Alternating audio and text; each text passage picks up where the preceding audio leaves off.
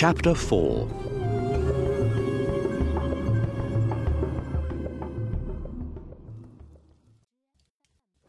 Sinbad's friends are very happy to see him. Sinbad tells them all about his adventures. But after some time, Sinbad is not happy in Baghdad. I want to go back to sea. He tells his friends. A week later, Sinbad leaves Baghdad on a big, tall ship. He's very excited. It's time for some more adventures. He tells the captain. The ship sails for three weeks. But one night, there's a storm. The ship breaks here and there, and it must land. In the morning, the ship lands near a beach. Sinbad and some of the sailors go to find help. They meet some strange men on the beach. Hello? Can you help us? Sinbad asks them. But the strange men don't understand. Suddenly, the men take Sinbad and the sailors to their village. Sinbad is now very afraid. Oh no! They're cannibals! He thinks. The cannibals put the sailors and Sinbad in a cage. They give the sailors lots of good things to eat. The sailors are very hungry. Sinbad is hungry too, but he eats nothing.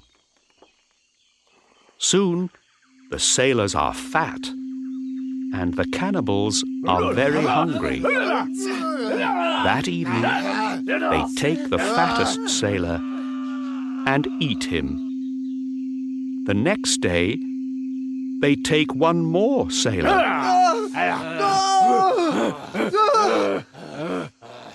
I must get out. thinks Sinbad. Sinbad is very thin, and he can get through the cage easily. That evening, when the cannibals eat their dinner, Sinbad runs away. The next morning, Sinbad arrives in a new country. He sees some people, Are they cannibals too? thinks Sinbad. But these people are not cannibals. They take Sinbad to their king. Sinbad tells the king about his wonderful adventures.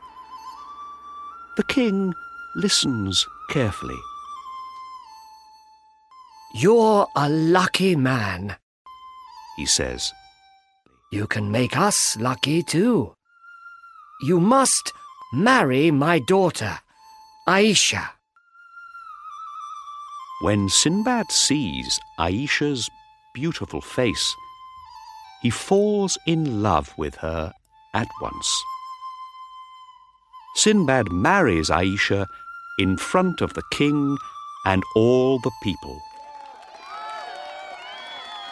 A year after the wedding, Aisha becomes ill.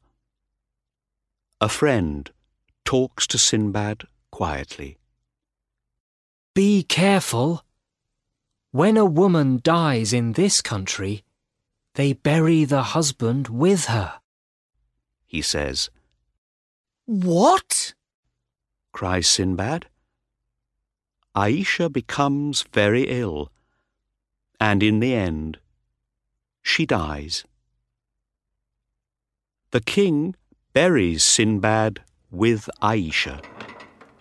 He also buries lots of jewels with them. Sinbad is now far under the ground.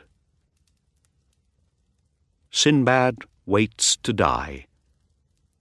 But suddenly he sees an animal near him. It's a big, strange animal. Sinbad puts lots of jewels in his bag, and he quickly follows the animal through the ground.